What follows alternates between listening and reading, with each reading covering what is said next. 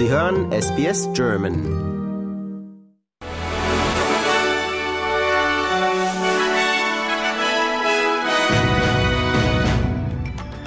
Sie hören den SPS German Newsflash an diesem Donnerstag, den 12. Oktober. Mein Name ist Benjamin Kantak. Die australische Wahlkommission hat Wähler davor gewarnt, Ja- oder Nein-Kampagnenmaterial wie ein T-Shirt oder andere Utensilien zu tragen, wenn sie bei der Volksabstimmung am 14. Oktober über eine indigene Stimme für das Parlament abstimmen.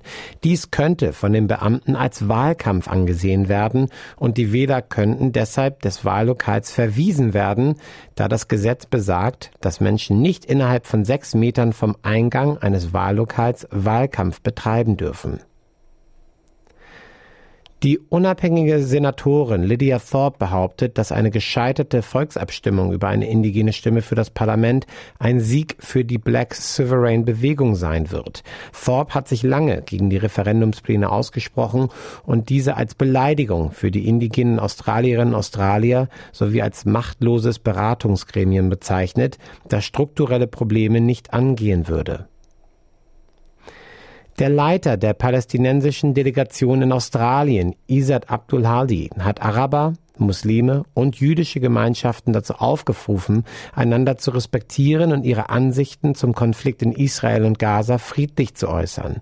Diese Aufforderung erfolgt vor dem Hintergrund von Spannungen bei pro-palästinensischen Kundgebungen in Australien.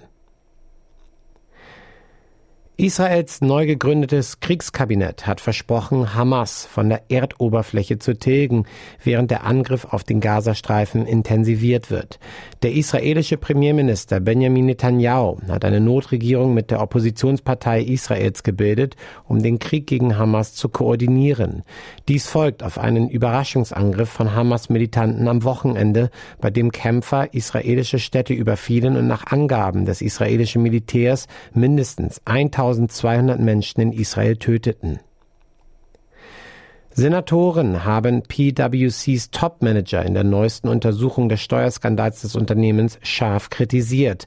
Anfang des Jahres wurde bekannt, dass PwC vertrauliche Regierungsinformationen verwendet hatte, um ausländischen Unternehmen Ratschläge zur Vermeidung zusätzlicher Steuern zu geben. Die Weltraumbehörde NASA hat eine Probe mit kohlenstoffreichem Boden von der Oberfläche eines 4,5 Milliarden Jahre alten Asteroiden enthüllt, die möglicherweise Geheimnisse über die Ursprünge der Erde enthält. Die Probe, gesammelt vom Asteroiden Bennu, ist die dritte Asteroidenprobe, die jemals genommen wurde und die bedeutendste sowohl in Bezug auf ihre Größe als auch ihre potenziellen wissenschaftlichen Auswirkungen.